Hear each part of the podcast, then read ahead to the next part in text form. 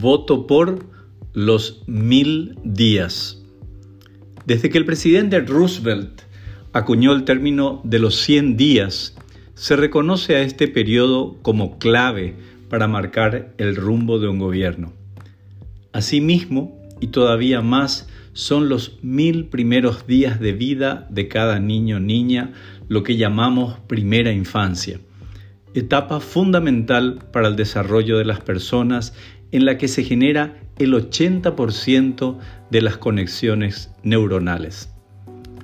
En el cruce de San Martín y España, encuentro en estos días los enormes carteles con los candidatos sonrientes y también encuentro familias en situación de calle, muchas de ellas indígenas con niños en sus primeros meses de vida. Este es el reflejo de la situación de miles de familias que en todo el país sufren enormes carencias en los controles adecuados del embarazo, en los cuidados y nutrición tanto de la madre como del recién nacido, en la violencia intrafamiliar donde los niños son los más afectados, incluyendo la desprotección de niñas embarazadas, con la muy grave consecuencia que los daños o retrasos en el crecimiento son prácticamente irreversibles. Esto es lo que vivieron o viven casi 4 de cada 10 niñas y niños paraguayos. Diversos estudios indican que Paraguay requiere mayores niveles de inversión en salud materno-infantil y en protección social de la primera infancia, donde se encuentra entre los países de menor presupuesto relativo junto a Nicaragua y Panamá. Si no mejoramos esta inversión, el riesgo de reproducción intergeneracional de la desigualdad y la pobreza será creciente.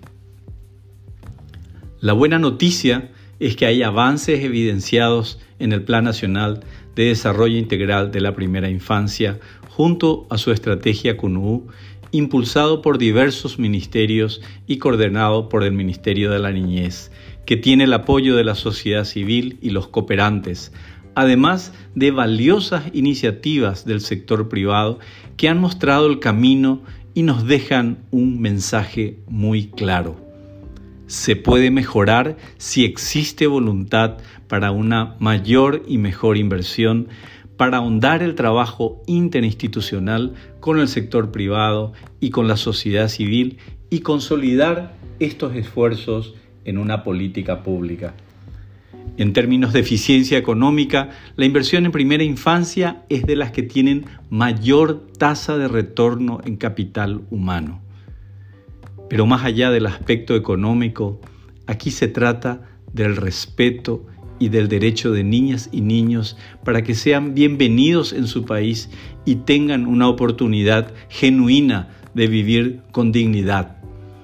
Como dice el Papa Francisco, una sociedad que abandona a los niños y que margina a los ancianos corta sus raíces y oscurece su futuro.